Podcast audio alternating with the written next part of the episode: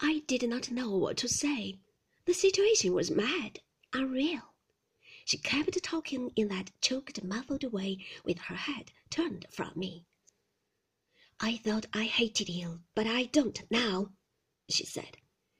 It seems to have spent itself, all the feeling I had. Why should you hate me? I asked. What have I ever done to you that you should hate me? You tried to take Mrs. De Winter's place, she said. Still, she would not look at me. She stood there, sullen, her head turned from me.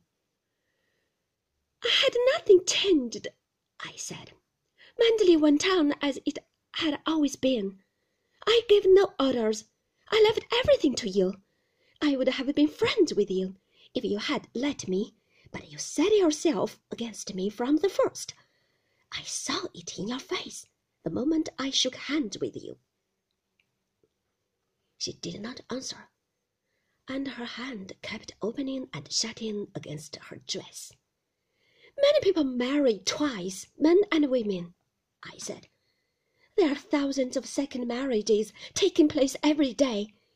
You talk as though my marrying Mr. De Winter was a crime, a sacrilege against the dead. Haven't we as much right to be happy as anyone else?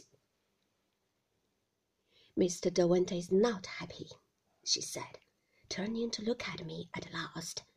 Any fool can see that. You have only to look at his eyes.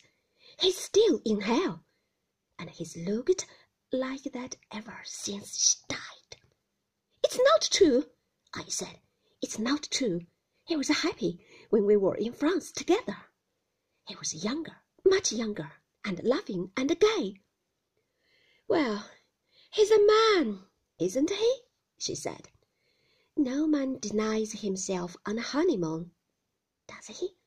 Mr. De Winter's not forty-six yet.